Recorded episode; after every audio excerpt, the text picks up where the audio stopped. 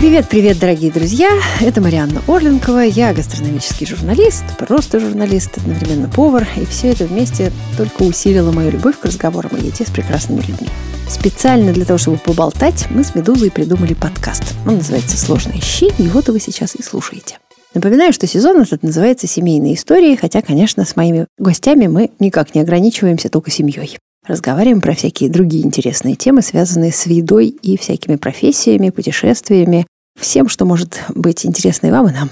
А сегодня у меня в гостях Александра Ливергант, медиаконсультант в области благотворительности. Сашечка, привет. Привет, привет. Мы с тобой немножко соседи, да, потому что у меня есть дача с одной стороны Звенигорода, а Саша частенько бывает э, в аналогичном поселке академиков с другой стороны Звенигорода. Поэтому мы с тобой прямо можем начать с дачных историй, тем более, что для русского человека дача – это место сакральное. Как оно у тебя вообще в жизни образовалось? Да, вообще, конечно, как русский человек жил бы без дачи, совершенно невозможно представить, потому что это единственная возможность как-то телепортироваться из будней и оказаться в каком-то временном раю. Это, кстати, совершенно не зависит от того, сколько у тебя соток. Просто сам по себе этот выезд и переезд, он э, делает это дело. И первая дача, которую я помню, это была дача в Пахре.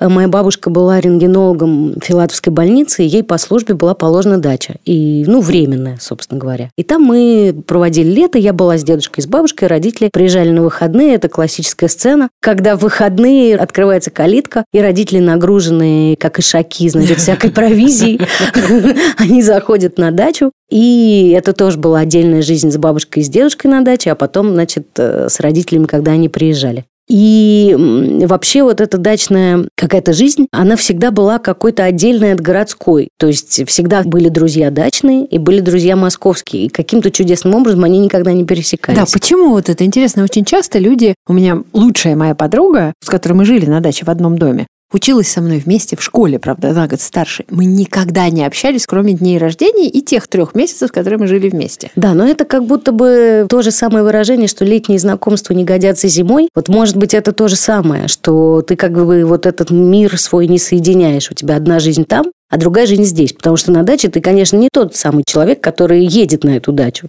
Ты постепенно делаешься другим, более мягким, плавным, таким спокойным. Это и... во взрослом возрасте. Во взрослом. В детском, мне кажется, детском наоборот. Нет, в детском наоборот. Там вся же туха. Ты должен на велике поехать, на самокате поехать, свалиться, раскроить коленку. А, конечно, когда ты взрослый, то ты едешь, постепенно размягчаешься, размягчаешься, размягчаешься. По мере приближения уже... И даже коленки уже размягчаются. Коленки размягчаются, уже все размягчается, и ты втекаешь в свою дачу. И, конечно, отдельное удовольствие – это гости на даче, потому что всегда получается так, что все чего-нибудь готовят кто что знает, кто что умеет, кто что привез. Я, например, заметила, что очень часто набор продуктов, которые ты покупаешь для дома, не соответствует тому, который ты покупаешь на дачу. Вот интересно, в какую сторону? Меньше здорового питания или больше здорового питания? Меньше здорового питания определенно, потому что на даче чай без сушек невозможен, а дома ты как-то, может быть, поставишь себе какие-то границы. Потом на даче чаще ешь, Потому что как происходит? Завтрак – это что? Встал один, потом другой, потом третий. С каждым же надо перекусить.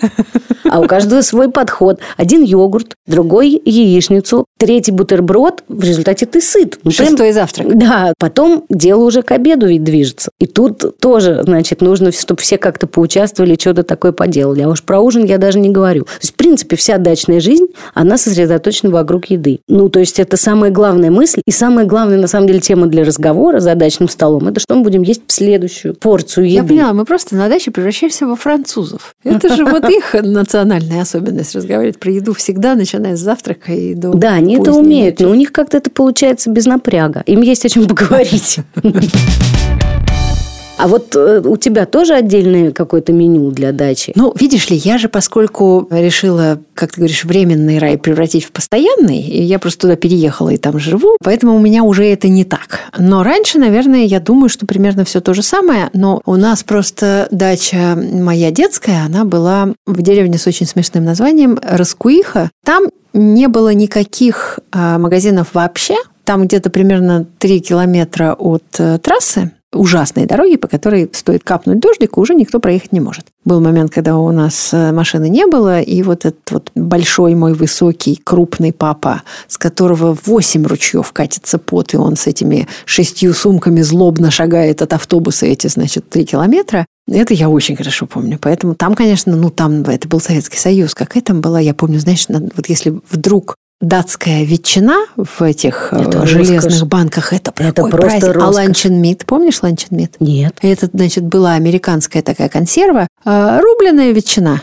которую надо было пожарить. Вот сейчас я закрою глаза, и запах ланчен-мита на завтрак, это просто, я не ну, знаю, это сейчас трюфеля и гребешки. Я примерно. хочу сказать, что жареная докторская колбаса это не хуже ланчен-мита. Это тоже прекрасный завтрак. Я, например, помню, что чрезвычайно деликатесной вещью мне казался суп из э, банки с горбушей. Вот мне никогда больше не удавалось его повторить, и маму я прошу, говорю, свари мне такой суп. Она надо мной смеется, говорит, ну ты что, с ума сошла, давай уху сварим, или солянку рыбную, или что-то. Там был, значит, была банка этой горбуши, там была картошка, морковка, Лук, э, лук, да, и, ну, зелень и, и какая-то зелень, и больше ничего. И банка вот эта вот волшебная. Почему-то это было чрезвычайно вкусно. А еще я помню, что такой был десерт. Это было, по-моему, мамино ноу-хау, мне так кажется. Хотя не знаю, вот сейчас на тебе проверю. Значит, это называлось муравейник. Делается так. Если ты помнишь, продавались такие хлебные палочки, длинные, в таком шуршащем пакете, крест-накрест синий с красным. Такая была упаковка. Значит, берешь эти палочки,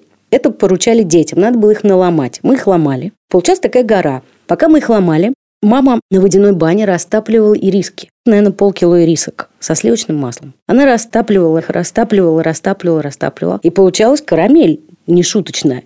Но тогда мы, конечно, этих такая. слов мы не знали. И дальше вот эти палочки она заливала этими расплавленными ирисками и ставила в холодильник. Ну, соответственно, через два часа получался вот этот торт-муравейник. Значит, я тебе хочу сказать, что тут действительно есть э, технология твоей мамы, которая может быть вполне даже и уникальная, потому что все рецепты торта-муравейник, который для советского человека, в общем, такой же примерно, как медовик, только возни меньше, делаются из печенья. Про хлебные палочки я слышу первый раз, и это должно быть значительно интереснее, потому что в них текстура сохраняется. Да, они же хрустят, то есть они сверху, получается, облеплены вот этой сладкой штукой, а внутри они хрустят как палочки. Еще вот из таких рецептов, которые прямо вот э, семейные, их два. Один – это лимонный пирог, тоже мама, которая делает открытый. Открытый у вас? Э, открытый, ага. да. Значит, э, я только не знаю рецепт, как положено делать. Я только вот помню, что она берет лимоны и проворачивает их через мясорубку, такую классическую, которая прикручена к столу, надо крутить вместе Очень с цедрой. Она, значит, ее крутила иступленно. Или, может, я даже крутила. В общем, кто-то из нас крутил. Потом сахар. Вот эта начинка, она получается такая как бы выпуклая, потому что у нее там цедра внутри. И она заливала это наверное, просто в тесто и ставила открытую в духовку. И благодаря тому, что он открытый, сахар запекался сверху, и получалась великолепная вещь. Но главное, что меня интриговало тогда, как она его резала. Она резала его ромбиками. Это мне казалось совершенно удивительным. И мне казалось, что это только она так может делать. Только потом уже я поняла, что в этом ничего такого нет. Но это было так красиво. А сам пирог был круглый при этом? Нет, он Квадратный. был прямоугольный. Ну, прямоугольный. Он был прямоугольный, он был нарезан на такие узкие полоски, которые были вот так вот... Ромбиками. Ромбиками. У нас так э, резался тертый пирог. А что такое тертый пирог? А сейчас есть подобные штуки. Это тесто, которое снизу раскатывается, такое сдобное рубленое тесто, не совсем mm. песочное, а такое значительно более сдобное. Потом выкладывалось обычно какое-нибудь варенье, типа тертой смородины mm. или варенье из смородины, или просто ягоды засыпались сахаром, а сверху оставшийся кусок теста перед этим клали в морозильник и потом натирали на крупной терке. А-а-а. Да я уверена, что ты это сто раз ела, просто а, Я и не вот знала, он, что это так называется. Он как раз всегда должен был быть нарезан А-а-а. ромбиками, крупными то это, такими. То есть это зависело от сорта пирога, что его так надо было резать? Хороший вопрос. Не могу тебе на него ответить. Может быть, то, что откры... хотя он был не открытый, если он был засыпан этой штукой. В общем, мне кажется, что то, что явно тянет на что-то изысканное, надо было изысканно нарезать. Еще из э, таких вот примеров ну вот вещи, которые гастрономически меня в детстве поражало. У нас э, была такая летняя традиция. Мы ездили в течение 10 лет, ездили в Прибалтику э, в одно конкретное место. Называлось Вызу. Это 70 километров от Таллина или 90. И там была большая компания. И там была потрясающая жизнь, потому что там была взрослая компания и детская компания. И мы ставили спектакли, все вместе там как-то проводили время, родители тусовались, мы тусовались. В общем, это было совершенно классно купались в этом ледяном море, никого не останавливала температуру в 13 градусов. Это идеальная температура для купания. Ты еще идешь по этому морю часами, потому что оно мелкая сволочь такая. Ну, привыкаешь за это время как Конечно, раз. У тебя многие уже да, оледенели. Да. Я первый раз на Черном море была, когда я поступила в университет. Да, я была просто удивлена. А так я привыкла вот к этому мелкому и холодному морю, и ничего лучше я совершенно не знала. Ну, может быть, озера, которые там же есть. Так вот, значит, там были дни рождения, которые отмечались на огромную шоблу. Значит, мама делала такую вещь. Это называлось датский бутерброд. И опять же, я не знаю, сама она это выдумала или подсмотрела где-то. Короче, смысл в том, что ты берешь батон белого хлеба и разрезаешь его вдоль. Ух ты! Когда ты разрезал его вдоль, ты его намазал маслом. И дальше от одного края до другого ты выкладываешь разную начинку. Тут килечку, тут кусочек сыра, тут кусочек помидора, тут кусочек допустим, огурца и так далее. Короче... То есть красота получается. Получается абсолютная красота, а главное, ну вот представь себе батон вдоль, да, но это хороший такой ломоть еды с разнообразными начинками. И все это ели. Кто-то из детей объедал рыбную сторону, кто-то из детей объедал мясную сторону. У всех были свои приоритеты, но вот этот датский бутерброд, это был фирменный закусон такой, фирменный способ накормить очень много народу, естественно, голодного, который после прогулки. Мне кажется, это нужно советовать э, молодежи вот на своих тусовках, когда не очень есть время. Они, конечно, все всегда жутко голодные. Они же теперь знают, какая красивая еда. И вот это, ну, я бы сказала, будущее брускетта ваше или, да. может быть, э, это Мюрреброд, который, да, да, да, это брускетта гранде, знаешь, я тебе скажу.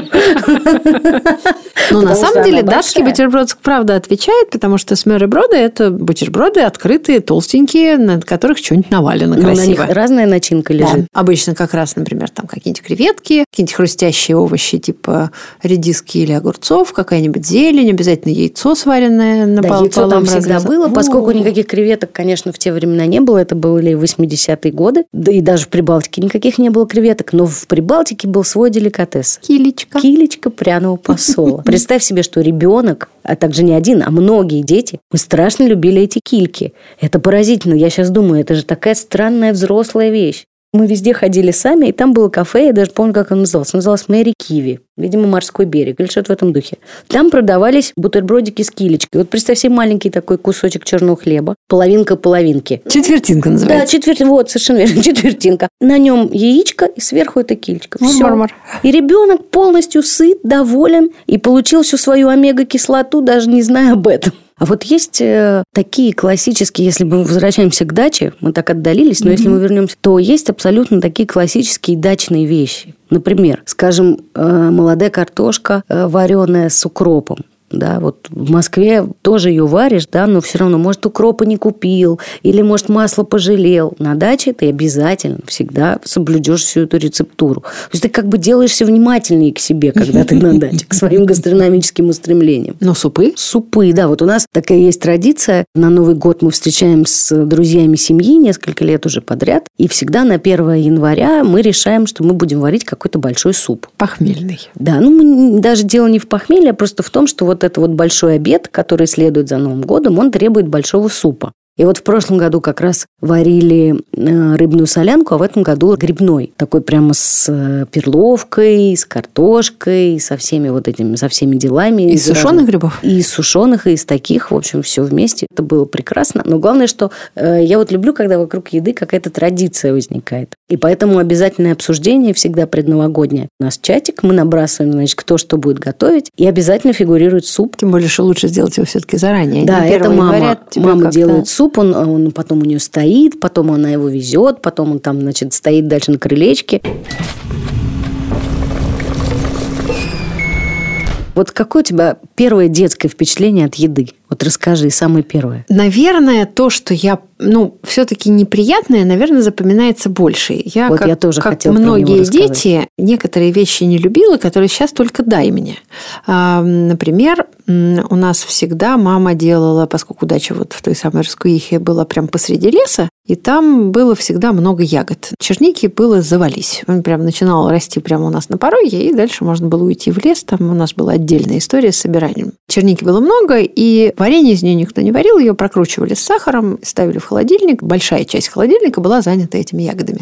И я, может быть, поэтому, поскольку мама делала из этого зимой всегда ну, морс, наверное, просто разводила в банке, разводила вот эту чернику водой, и это было то, что мне нужно было пить. И я, ну, оно сладенькое, в общем, вкусненькое. Но, к сожалению, его же клали по утрам в творог, который мама при этом, в общем, сама делала, и он, конечно, был божественный. Ну вот это фиолетовое, на самом деле ужасно красивого цвета вот сейчас. Ну вот представьте себе, если белое смешать вот с этой черничной или смородинной штукой. Но вот это вот чувство тоски, когда я видела вот эту мисочку, я ее прямо сейчас первый раз в жизни за все эти годы вспомнила мисочку, как она выглядит. Спасибо тебе, Саша, мисочка, иначе уплыла бы, боюсь, по волнам моей непамяти. А я, в общем, была хорошая девочка, и все ела. ела. Честно ела. Да, причем мне даже не приходило в голову сказать, что я не хочу или мне невкусно. Ну вот я знаю, что мама старалась. Вот у нас тоже была традиция с творогом. У нас всегда в семье едят творог соленый и с зеленью или с помидором или с огурцом. Это папины дела его такая традиция, и мы все так тоже едим. Я никогда не ем сладкий творог ни тогда, ни сейчас. И, в общем, у меня творог, получается, он как бы в категории белого сыра живет. Хотя тогда ни о каком белом сыре никто не знал. А что касается детских впечатлений, то тоже оно негативное. Э, у меня была температура. Э, не знаю, года 4 мне было или 5, я была у бабушки, и бабушка решила меня порадовать. Я очень любила салат из редиски со сметаной тертая редиска с большим количеством сметаны. Она мне сделала этот салат. Причем она сделала его очень много, а я его весь съела а у меня была температура. В общем, мне было так плохо. То есть я тебе могу... Ну, впрочем, это не отбило у меня охоту к этому салату. Я просто помню, что вот это чувство, когда у тебя огромная температура, и у тебя там этот салат, значит, внутри живет своей жизнью. Да, хочет, может быть, выйти куда-нибудь. Да, он хочет да, выйти да. и даже порывается, и все вот это происходит. Причем она от доброты душевной, она хотела меня порадовать. Это и, наверное, в какой-то момент она тебя и порадовала. Она меня и порадовала, ну, конечно, все, потому что я сожрала всю эту миску совершенно без всякой... А расскажи еще что-нибудь про папу. Папа папа у Саши тоже Саша, Ливергант Александр Яковлевич, э, очень известный переводчик с английского, литературовед и главный редактор журнала «Иностранная литература». У папы было две обязанности кухонные. Он ходил за продуктами и на рынок, и в магазин, и закупка всегда была на нем. И он всегда мыл посуду. И даже сейчас продолжает ее мыть. И когда там посудомоечная машина, все равно он главный, значит, по посуде. И если он есть, то невозможно мимо него как-нибудь пронести тарелку, помыть, это нереально. Вот. А готовить он совершенно никогда ничего не готовит, и у него нету этого умения, но он очень понимает в хорошей еде, и а мама готовит очень здорово и хорошо, и она все время какие-то делает неожиданные всякие вещи. Я помню, как был какой-то юбилей, то ли у папы, то ли у мамы, не помню у кого из них, и она где-то вычитала, что помидоры черри можно окунуть в шоколад, а потом в крупную соль. И вот она сделала блюдо таких черри в шоколаде с крупной солью. Никто не мог даже себе представить, что такое может быть. И мы очень над ней смеялись, значит, что она такая современной кухней, значит, одержима. На самом деле это было, наверное, вкусно, но мы как-то не распробовали. Вот она очень любит всякое такое новое. Дома всегда была куча гостей, она умудрялась накормить совершенно из всякого топора. И очень была изобретательна в этом деле. Я тоже очень люблю принимать гостей, и мне дико нравится их кормить. И я люблю такой жанр, когда можно все во все окунать. То есть всякие намазки. Дипы, так Да, всякие да? намазки угу. для овощей, для печеной картошки, чтобы можно было салат чем-нибудь приправить. В общем, мне нравится, когда гость активный за столом. А вот э, в дачном застолье я больше всего люблю, когда все сразу стоит на столе, и все спокойно сидят. То есть никто не бегает, никто ничего не подает, а все сразу стоит. И суп, и мясо, и ягоды, и все вот это на большом столе. А еще вот хорошая традиция, вот мы с друзьями так иногда поступаем, когда мы делаем какой-то на даче обед из определенной кухни. Вот, например, у меня есть подруга, у нее есть дом в Маслово, тоже рядом угу. с нами, и мы все дружим с Катей Плотниковой, это такой повар, замечательная, Катя прекрасная, да. Катя прекрасная.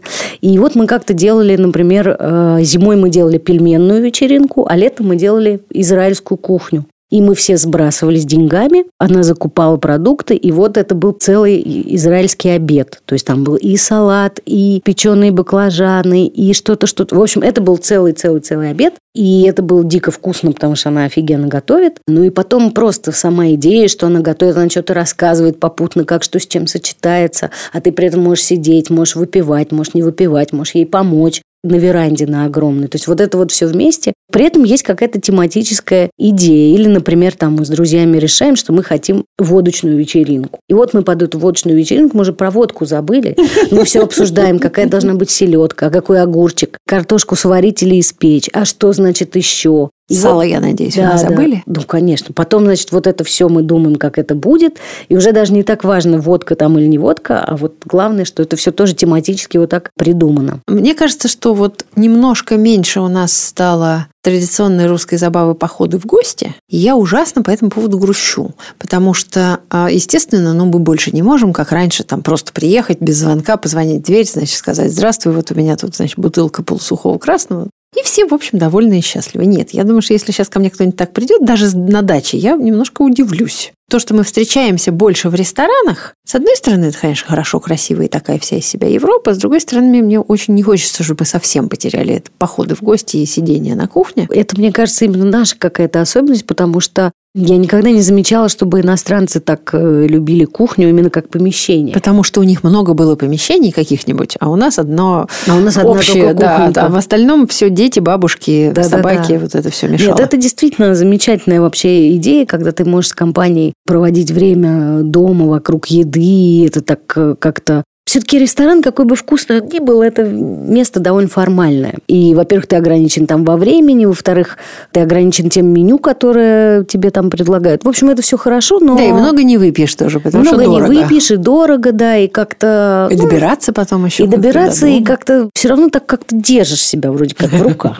Вроде как держишь. А вот тут, конечно, уже когда все расселись, уже все, значит, успокоились, телефоны положили по карманам, где-то позабыли, бросили. Вот это, я считаю, прям идеальный знак того, что все идет хорошо.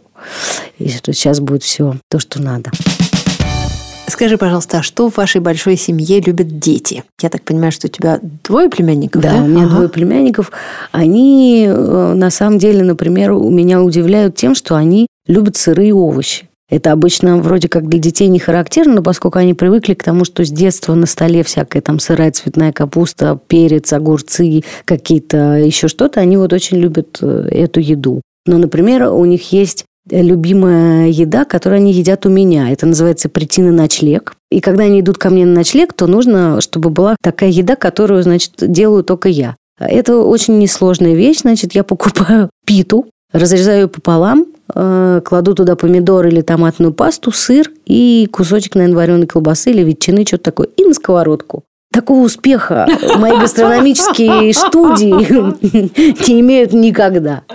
То есть улетает там эта пита, как просто как здорово живешь. И потом у меня есть репутация среди детей человека, который делает лучшие гренки. Рассказывай. Вот это, тут даже мне нечего сказать, потому что я просто беру яйцо, разбиваю его в миску, туда, значит, лью молоко, все это дело взбиваю как для омлета, потом я режу белый хлеб. Толстенько? Толстенько, толстенько белый хлеб, макаю в яйцо и обжариваю на сливочном или на оливковом масле, а, именно чтобы была небольшая такая корочка. Но часто у меня не получается все дожарить, потому что они хотят их всех сразу схватить. Тут решение – это большая сковородка. Очень да. помогает. Прям совсем большая, знаешь, диаметром, да, скажем, должна, 32 нужна сантиметра. большая, большая сковородка или чугунная, которая долго держит. И скалка, вот которая отгоняет детей. Да, но они уже такие подрощенные. Вот. Вот почему-то они любят вот такие вот... Вообще меня поражает, что они, конечно, что дети вообще, в принципе, очень консервативны в еде. И уж если они что полюбили, то съедят обязательно. Но до того момента, как вдруг утром не оказывается, что я это не ем. Да. Зачем ты мне это приготовил? Я это не ем. А ничего, что ты 7 лет подряд только это и ела, и каждый день хотела. Ага. Я?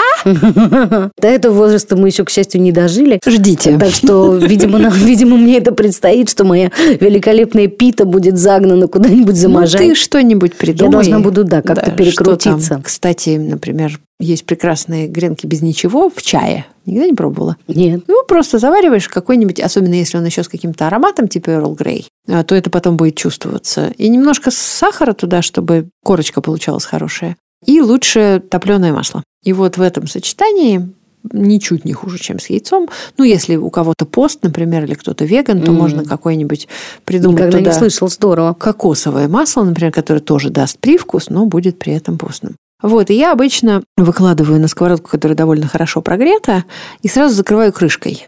Тогда оно внутри успевает прогреться, пропечься, переворачиваешь быстро, дожариваешь уже без крышки. Очень. А вот я попробую так с крышкой. Я делала без крышки, но, наверное, это действительно вариант. Сейчас вспомнила, пока я рассказывала про эти греночки, я вспомнила, что в моем детстве был деликатес, я это обожала. Это называлось горячий бутерброд. Это было простое название. Значит, это был такой, значит, э, кусок хлеба белого. На нем был кружочек лука, сыр и кетчуп. Такой был болгарский кетчуп, если ты помнишь, э, в такой конусообразной Я жила в Свердловске. У нас не было болгарского не было. кетчупа. А, ну вот, у нас был. Зато иногда бывало оливковое масло в пятилитровых канистрах за бешеные деньги, которые, Да мне кажется, покупал только мой папа. Да ты что? И пил его, бедный, выросший Пил? во Франции. Ну, а понимаешь, ну, представь себе, тебе в 20 лет он переехал из Франции в город Свердловск.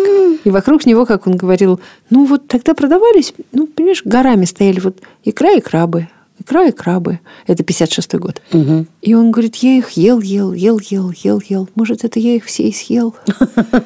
Вот такая была очень трогательная у него история. Я отлично помню папу, который берет пятилитровую канистру оливкового масла, экстра virgin, наливает себе в ложечку, солит и пьет. Я тогда смотрела на него и думала, ну это же как бумагу сживать или как, ну то есть что-то несъедобное, как можно это? Где я теперь себя обнаруживаю? Да-да. Правильно. Привет папе. Абсолютно. Вот, и этот самый, значит, вот этот кетчуп, он был... э, Я очень хорошо помню, как выглядела эта бутылка, и все, наверное, кто тогда жил, помнят. Такая конусообразная, такая расширяющаяся к низу с зеленой такой обладкой сверху. Вот этот кетчуп и под сыр его. И все это, значит, зажаривалось. Лук меня интересует, э, то есть... Меня э, не смущал Нормально, никогда. да? да с другой стороны, человек, едящий кильку, конечно, он Да, да, да, то есть есть это, тоже. меня- это у меня... А, кстати говоря, вот про кильку ты мне напомнила, а ведь эта Прибалтика, она была совершенно неисчерпаемым источником всякой неожиданной еды, которой в Москве даже близко не было. Например, там были сливки, которые можно было взбить. Я не знаю, какой это процент жирности. От 30. Вот, но в Москве таких сливок не было, поэтому э, там, значит, жил старенький миксер у нас. Во всех дачах, из которых мы переезжали, мы всегда перевозили его за собой. И тоже мы отправлялись в лес за ягодами, за черникой, и за брусникой, и за малиной, наверное, тоже, но в основном за черникой. И там в этом вызу был такой потрясающий лес, которого вот я больше, наверное, не встречала. Это такой длиннющие сосны, такие корабельные, сквозь которые проходит солнце вот так наискосок. А вся земля покрыта мхом. То есть он такой очень просторный. Вот я не знаю, как еще можно про лес сказать, но вот действительно он очень просторный. И вот мы, значит, собирали эту чернику, приносили, мама взбивала. Или папа, нет, папа, конечно, не взбивал, мама, наверное, взбивала эту Папа мог бы руками, когда миксер да, наверное, наверное. Вот. В общем, она взбивала эти сливки и с ягодами нам давала. И это было просто что-то невообразимое. И вот, кстати, эти сливки, про которые ты говоришь, я первый раз попробовала, мне было 11 лет. Мы приехали в Таллин, и там поселились в гостинице Таллин, видимо. И вот на завтрак или на какой-то такой, знаешь, второй завтрак, там была кафешечка, и мама, значит, со мной туда пошла, и я помню, как я взяла себе вот этих вот взбитых сливок в таком хрустальном креманке, в такой, Креманки, да. креманки, да. И я ем, понимаю, что это, во-первых, рай, я в раю, мне показывают облака, которые я ем, и где-то на второй, третий я вдруг понимаю, что я не смогу доесть.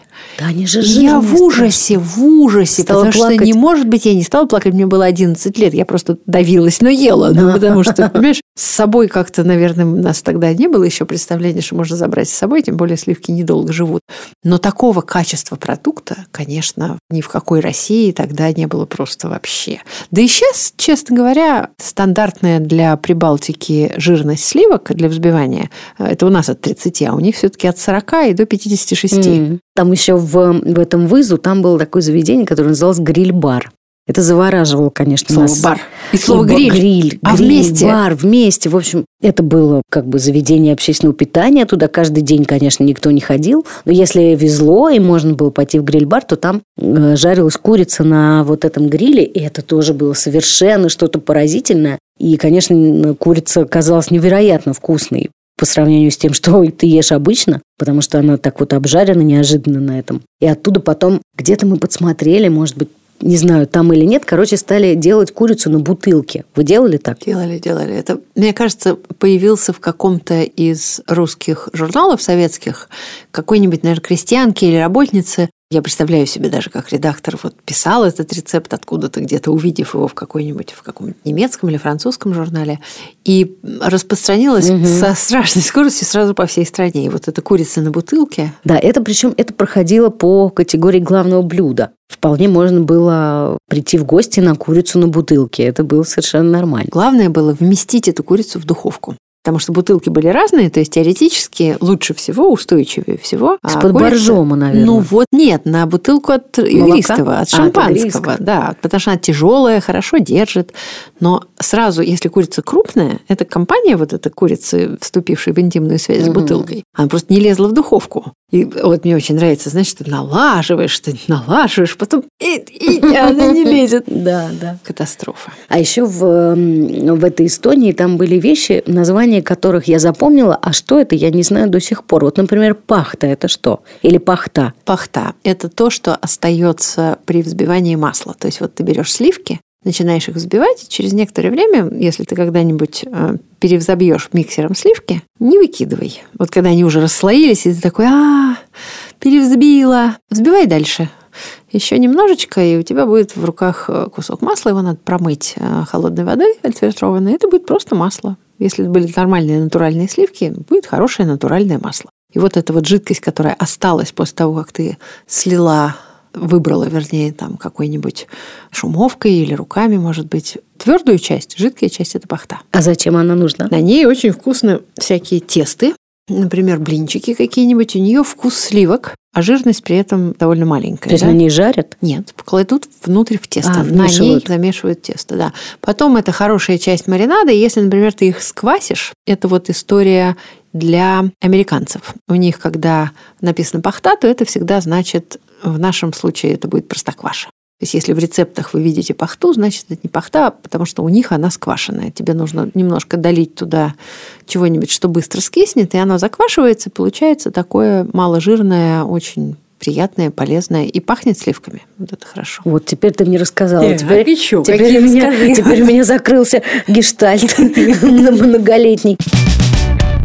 Сашечка, спасибо тебе большое, что ты пришла. Мы совершенно замечательно поболтали. Может быть, как-нибудь придумаем еще какую-нибудь тему, я тебя обязательно позову. Да, спасибо, дорогая, мне очень понравилось, и прямо столько я всего вспоминала. Очень располагаешь к разговору спасибо, о еде. Спасибо, спасибо. Пока. А мы, друзья, встретимся с вами на следующей неделе, а вы пока что можете послушать разные другие интересные подкасты «Медузы». Например, истории кино, про кино, калькулятор про деньги – а также новый честный подкаст о материнстве «Ты же мать». Пока-пока.